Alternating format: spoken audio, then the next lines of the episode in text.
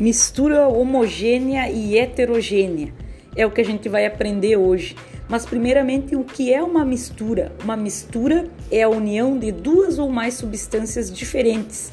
E como vocês podem ver na imagem, elas podem ser classificadas em heterogênea e homogênea.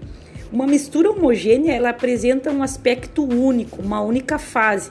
A gente chama ela de monofásica. Por exemplo, se vocês olharem ali a mistura de água mais o sal, ela apresenta um único aspecto, mistura homogênea. Mistura heterogênea é aquela mistura que apresenta duas ou mais fases e seus componentes a gente pode é, observar visualmente a olho nu ou através do microscópio nitidamente, por exemplo ali ó, a água e o óleo.